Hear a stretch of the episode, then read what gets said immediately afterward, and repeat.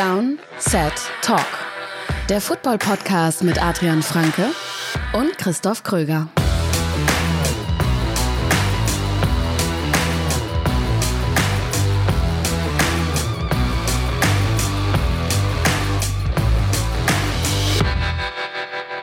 Herzlich willkommen zur allerersten Folge Down, Set, Short.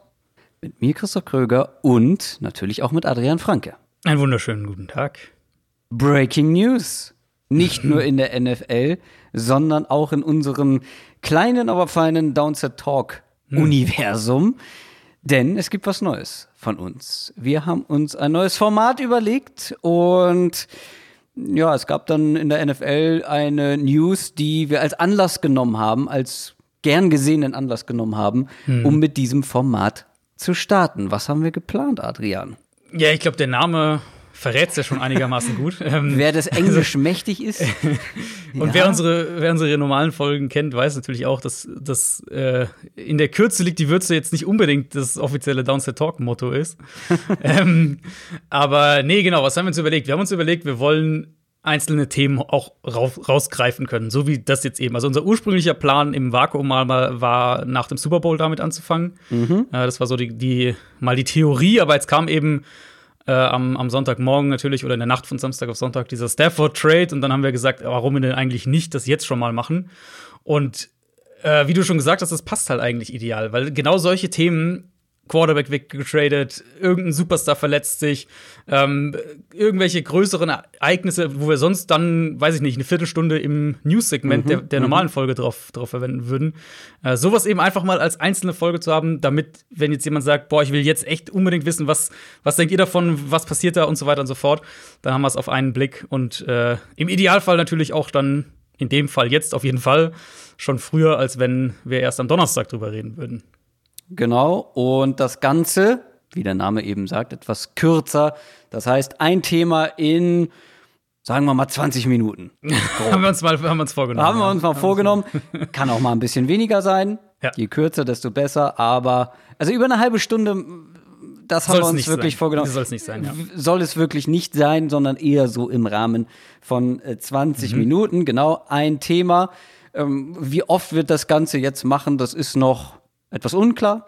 Ähm, wir werden es nicht nur jetzt bei so großen News machen, wie jetzt so einem großen Trade, sondern vielleicht auch mal so ein allgemeines Thema oder so ein, Genau. so ein Thema, was gerade so ähm, ja, aktuell ist, wie beispielsweise, wo geht Deshaun Watson hin, was passiert Genau, mit ihm. Dass genau. wir da einfach mal so 20 Minuten ähm, drüber quatschen, diskutieren, jeder seine Meinung loswerden kann und wir dann eben in der regulären Folge ein bisschen mehr Zeit haben für alles andere. Aber du hast das schon angedeutet, ich habe es schon angedeutet, Breaking News heute Nacht. Matthew Stafford wurde getradet. Der Quarterback der Detroit Lions ist jetzt nicht mehr bei den Lions, sondern er ist tatsächlich zu den LA Rams getradet worden. Und der Preis, den die Rams dafür gezahlt haben, wirkt auf den ersten Blick sehr, sehr hoch. Auf den zweiten Blick nicht mehr ganz so hoch, aber wie hoch der Preis genau ist, wird Adrian jetzt mal genauer aufdröseln. Ja, genau. Also es sind Erstrundenpicks 2022, also es ist kein Erstrundenpick in diesem Draft dieses Jahr, 2022 und 2023 plus ein Drittrundenpick dieses Jahr. Äh, und eben dazu Jared Goff, der Rams Quarterback, der im Gegenzug nach Detroit geht. Und also das hat super viele Schichten, dieser Trade. Da, das müssen wir jetzt nacheinander so ein bisschen aufdröseln.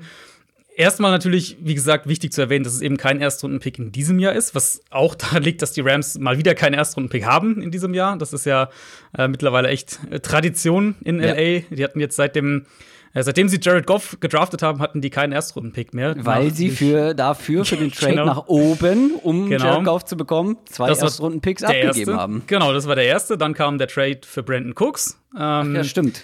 Dann kam der Trade für Jalen Ramsey, der auch zwei gekostet hat. Und äh, einmal sind sie ganz regulär aus der ersten Runde rausgetradet nach der, nach der Super Bowl. Aber ganz kurz, ähm, ich habe eben gesagt, zwei Picks für Goff für den Trade. Waren das zwei oder war das nur einer? Äh, um hochzugehen, meinst du? Ja. Äh, das müssten zwei gewesen sein. Okay, dann Aber- lag ich doch richtig. Ja, ja, ja, ich Also es ist war auf jeden Fall nicht auch mit dabei. Mhm. Ja, es Fall, also sie haben auf jeden Fall jetzt in jedem Jahr, bis auf eben das eine, wo sie aus der ersten Runde rausgetradet sind, mit den Falcons, haben sie in jedem Jahr ansonsten für Spieler sozusagen Erstrunden-Picks weggetradet.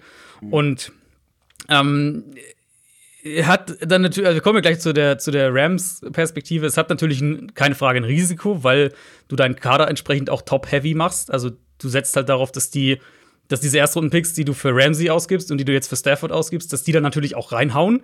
Ähm, weil logischerweise fehlt dir die, äh, sozusagen die Pipeline an Rookie-Erstrunden-Picks, die natürlich auch entsprechend günstiger sind. Mhm. Ähm, genau, bleiben wir erstmal bei der Kompensation. Also zwei Punkte noch dazu. Was man nicht vergessen darf, ist eben, dass Teams in der Regel Picks aus späteren Jahren weniger Wert geben in solchen Trades. Also wenn mhm. du jetzt mit einem Team tradest, ein erster und Pick 2022 in der Theorie weniger wert wäre als der 2021, ist natürlich die Frage, ob das jetzt dieses Jahr auch so gegeben ist durch die äh, Corona-College-Saison, wo natürlich viel nicht stattgefunden hat. Also das müsste man im Hinterkopf behalten. Ähm, und dann natürlich die Goff-Perspektive. Meine Vermutung, ich hatte das im, im Vorfeld auch auf Twitter gepostet, meine Vermutung war ja, dass Stafford so ungefähr einen First-Rounder und zwei Day-2-Picks kosten wird. Also irgendwie so ein First-Rounder, vielleicht noch mal dritte Runde und Conditional Vierte, der ein Dritter werden kann. Sowas in der Ecke ungefähr. Mm, und nach allem, was wir jetzt wissen, waren ja auch wirklich viele Teams im Rennen mit dabei. Panthers, Broncos sollen dabei gewesen sein, Colts, 49ers, Washington wohl sehr ähm, sehr, sehr bis zum Schluss auch mit dabei.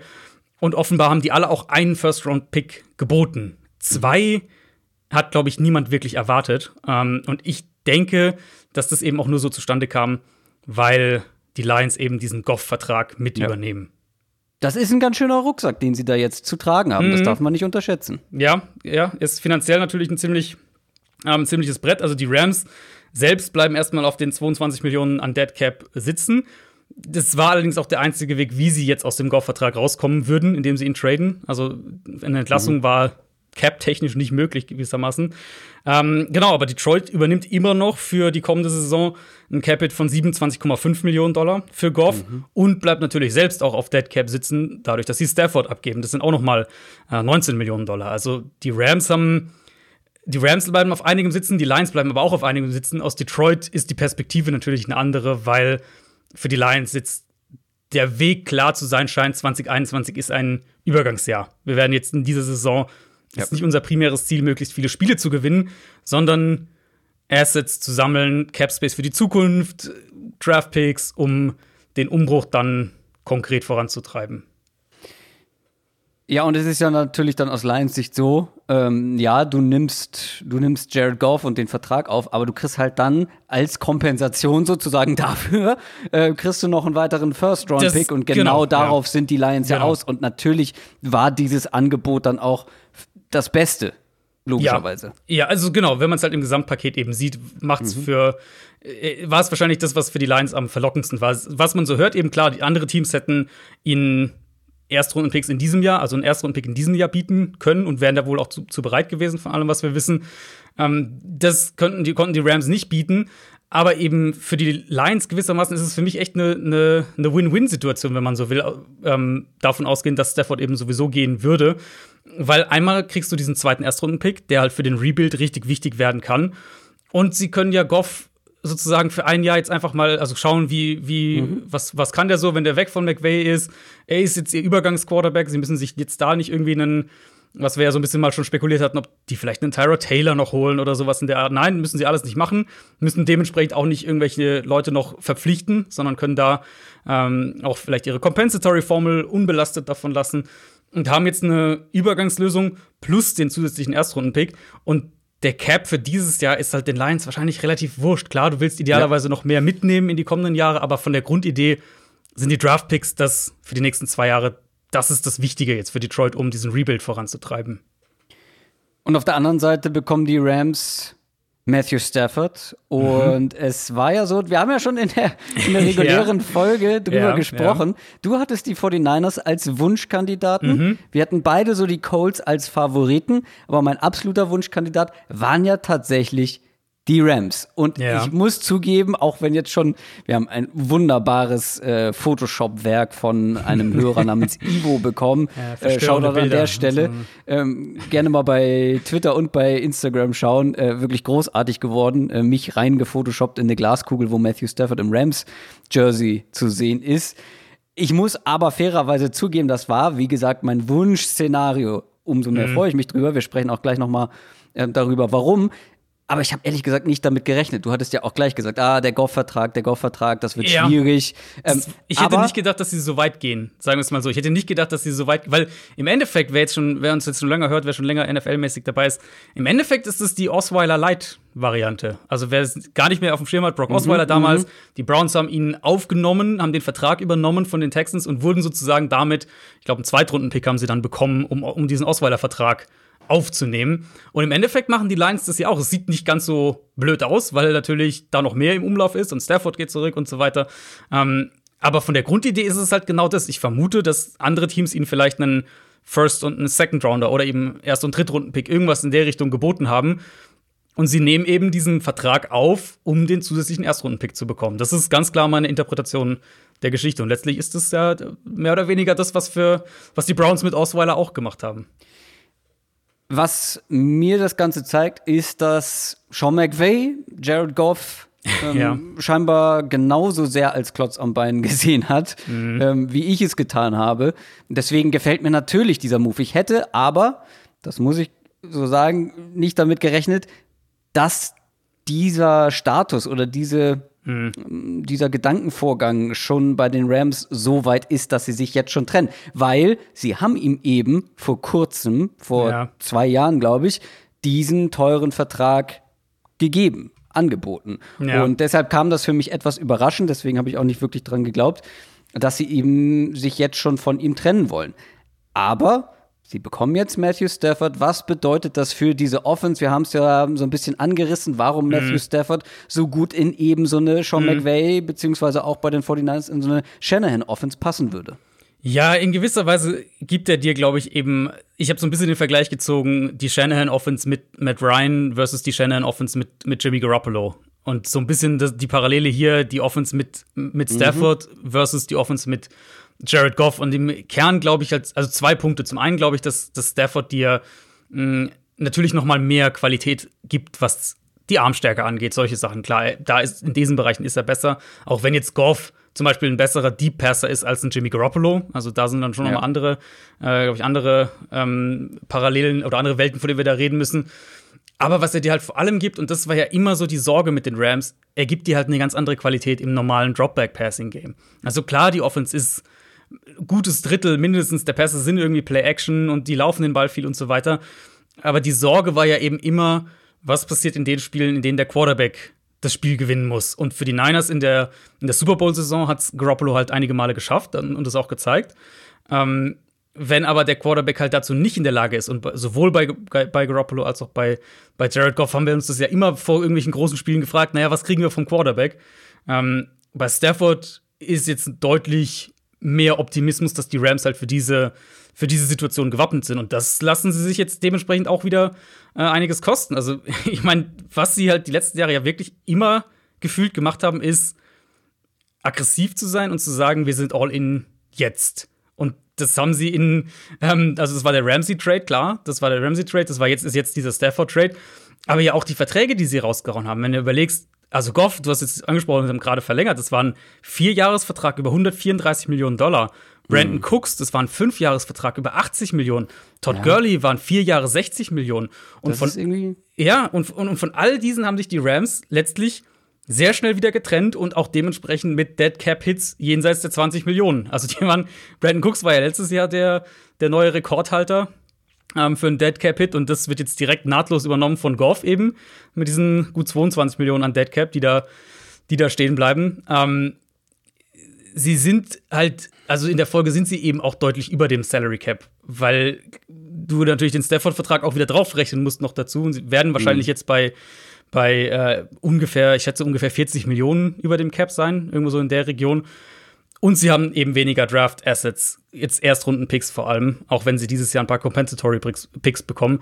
Und eben das Ergebnis, wenn du dauernd so aggressiv bist, das, was ich vorhin schon mal gesagt habe, du hast einen sehr top-heavy Kader. Also du hast Aaron Donald, Jalen Ramsey, Stafford jetzt und dann von mir aus würde ich noch Cooper Cup mit dazu zählen, so im Prinzip, und meinetwegen noch Robert Woods. Das ist so deine, die fünf teuren Spieler mhm. und halt auch diejenigen, ähm, die ganz klar den, diesen Kader prägen.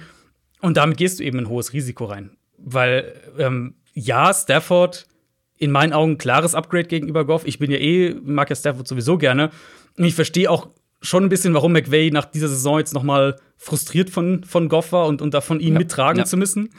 Ähm, was wahrscheinlich auch bei dir dahinter stand, warum du ihn gerne da sehen wolltest. Ja. ähm, aber ja, also die Frage, die man sich ja letztlich stellen muss, ist, macht Stafford die Rams jetzt zum Contender? Das ist so ein bisschen, glaube ich, die Frage, die, jetzt, die man sich jetzt stellen muss, weil wenn, also ich denke, ja, die Offense wird, wird einen ordentlichen also, Schritt nach vorne machen, aber letzt, einen, einen sagen doch, aber die Defense da können wir halt nicht erwarten, dass die noch mal so eine Saison spielt. Absolut richtig. Ähm, ich finde, das kann man so schwierig beantworten. Ich glaube, dass die Rams grundsätzlich mit Matthew Stafford eher ein Contender sind mhm. als mit Jared Goff. Mhm. Es gibt aber viele Wenns in meinem Kopf. Der eine, den hast mhm. du eben schon angesprochen, ist die Defense. Da ist gerade das Defense Mastermind weggegangen und mit, mit Brandon Staley, ähm, der ja eben diese Defense letztes Jahr so stark gemacht hat. Der ja. ist jetzt weg, plus wir wissen, Defenses sind also diese Elite-Defenses sind nicht genau. automatisch genau. jedes Jahr genau. eine Elite-Defense.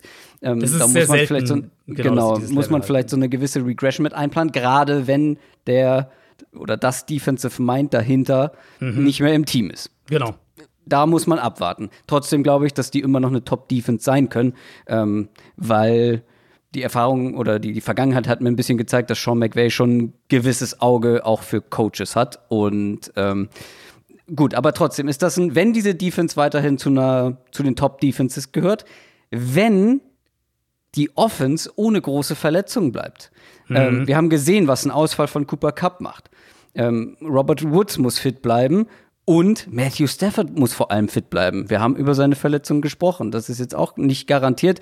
Ja, dann müssen sie die, die, die Offensive Line vielleicht noch ein bisschen verstärken, damit eben McVay auch sein, sein Spiel aufziehen kann. Aber wenn das alles der Fall ist, glaube ich, sind sie schon ein Titelkandidat, weil du auf der wichtigsten Position ein individuelles Upgrade hast das, mit Matthew Stafford. Ja, Und das ja. Das sind viele Wenns, aber wenn die alle zutreffen, ich meine, wir haben sie dieses Jahr wahnsinnig unterschätzt. Mhm. Sie waren mit Jared Goff sogar im Super Bowl. Ich habe heute auch bei Twitter gelesen, mhm. ja, Jared Goff hat die Rams in den Super Bowl gebracht. Nee, das würde ich andersrum ähm, formulieren. Jared Goff wurde von den Rams in den Super Bowl gebracht. Aber sie haben es mit Jared Goff geschafft. Mhm. Und ich glaube, mit Matthew Stafford sind die Chancen noch höher, das wiederholen zu können. Genau, die Frage ist ja letztlich eben, wie viel wie viel kostet es dich? Und jetzt meine ich nicht, also klar, die Draftpicks spielen da auch mit rein, was ja eben aber offensichtlich bei ihnen so ist, dass sie diesen First-Round-Picks nicht den gleichen Value geben wie andere Teams. Oder andersrum gesagt, dass sie mehr Value darin sehen, die für gestandene Spieler einzutraden, als ähm, ja. eben Rookies, wo natürlich mehr Unsicherheit mit dabei ist, aber du dementsprechend auch weniger zahlst. Und dann wird's halt jetzt, das wird ja eh ein, ein super spannendes Thema, die ganze, äh, die ganze Free Agency-Thematik mit vermutlich sinkendem Salary Cap. Mal schauen, wie viel aber ja auch für die Rams. Also wenn du da siehst, dass da, dass da Leute wie ähm, John Johnson zum Beispiel Free Agent wird, einer dieser super Safeties bei denen. Ähm, mhm. Ähm, oder ein Leonard Floyd auch ein Free Agent wird. Oder ähm, Troy Hill Free Agent wird. Also wie viel sozusagen müssen sie aufgeben jetzt äh, dafür, dass ja, sie halt den, das Quarterback-Upgrade bekommen? Ja, aber dann ähm, möchte ich auf die vergangenen Jahre ähm, hinweisen, wo sie auch gerade in der Defense schon Spieler abgegeben haben, wo wir gesagt haben, oh, können sie die, die Abgänge verkraften mit äh, Corey Littleton, mit äh, ja, Marcus Joyner absolut. und so weiter. Da waren ja ein paar mehr bei, Dante Fowler zum mhm. Beispiel. Mhm. Da haben wir auch schon gesagt, mh, hm, ob das so gut geht. Letztendlich haben sie uns gezeigt, ja, es geht gut. Klar, wir wissen nicht, wie das in der Zukunft aussehen wird. Trotzdem haben sie immer einen Weg gefunden. Ja, Aber ja, das sie muss man stretchen als halt immer weiter, ne? Sie stretchen, ja, also wenn genau. man sich so einen so einen, so einen Teig vorstellt, sie ziehen den immer weiter in die in die in die Breite sozusagen und der wird halt immer dünner. Und dann, also ich, ich bewundere die Aggressivität, aber, wie sie aber das machen. Machen wir uns nichts vor, machen wir uns nichts vor. Also ähm, eine richtig dünne Pizza ist deutlich besser als so eine, eine mit dickem Boden. Das ist richtig, aber wenn ein Loch reinkommt, dann geht dein Pizzastein kaputt. Ja, das ist richtig. Ein Loch in der ähm, Pizza ist Gift. Deswegen, also ich bewundere den aggressiven Ansatz und ich, für mich die Rams jetzt auf den ersten Blick, wir haben natürlich noch viel Offseason vor uns, aber auf den ersten Blick sehe ich die Rams jetzt deutlich gefährlicher als letztes Jahr, selbst wenn ich davon ausgehe, ähm, dass die Defense schlechter sein wird, ein bisschen. Mhm. Mhm. Ähm, ja. Aber klar, die Frage ist halt eben letztlich, kommen sie irgendwann an den Punkt, wo du sagst, jetzt kommen wir um diesen um diesen Neustart irgendwie nicht mehr drum rum. Im Endeffekt aber jetzt für den, für den Moment glaube ich, dass sie einfach für die nächsten, ich sag jetzt mal, drei Jahre ein Titelfenster noch mal geöffnet haben, was sie mit Goff mhm. so nicht gehabt hätten. Eben. Und wie es dann halt also was es dann danach bedeutet, wenn du dann irgendwie, ich glaube, der nächste Rams Erstrundenpick wäre jetzt dann 20 2024. Ja. Ähm, was es halt dann im Nachhinein bedeuten wird, du bist halt dann noch Bis abhängiger davon. passiert noch so viel. Genau, aber klar, du bist halt abhängiger, dass, dass deine Mid-Round-Picks mehr treffen und so weiter, solche Geschichten. Das ist dann ein Thema für in drei Jahren wahrscheinlich und zu einem gewissen Grad muss man es im Hinterkopf haben, aber für den Moment mhm. sind sie erstmal, haben sie jetzt erstmal, glaube ich, nochmal für drei Jahre ein potenzielles Titelfenster aufgestoßen. Also so sehr man diese Vorgehensweise oder vor allem auch ja, wenn ich da so ins Front Office gucke, wie sehr man diese Strategie auch kritisieren kann mit teure Verträge geben und dann irgendwie aber sagt die sportliche Seite, nee, wir brauchen die gar nicht mehr. So sehr muss man vielleicht dann auch ähm, ja, die, die Midround-Picks der Vergangenheit loben. Also ja. da waren immer wieder, ja, immer wieder ein paar gute Treffer mit dabei. Ähm, eine Sache möchte ich noch abschließend erwähnen oder auch ja, loben sozusagen. Die Rams haben ja auch ähm, jetzt mal ganz unabhängig vom Sportlichen, haben einen sehr, sehr guten Schachzug gemacht. Denn sie haben den 49ers einen möglichen Quarterback vor der Nase weggeschnappt, der die 49ers stimmt, in der eigenen ja. Division mhm. deutlich, deutlich besser gemacht hätte. Also mhm. das Upgrade wäre, glaube ich, ja noch, also ich weiß nicht, wie du, wie du, äh, wie du es siehst. Ich glaube, die 49ers hätten sogar noch mehr von dem Matthew Stafford profitiert und den haben sie sich jetzt selber mhm. geschnappt. Und mhm. das finde ich, darf man nicht unterschätzen. Also da haben sie dem direkten Division-Konkurrenten eins ausgewischt. Ja, das kommt sicher noch mit dazu. Und dann die, sozusagen, die, die, die letztlich darauf aufbauende Storyline, und da gehören die Niners mit dazu, die man jetzt wunderbar so als, äh, als abschließenden Gedanken zum Mitnehmen rausgeben kann, ist eben die Teams, die hier mitgeboten haben. Also ich sage jetzt nochmal die, die von denen wir es wissen, äh, oder von denen es berichtet wurde.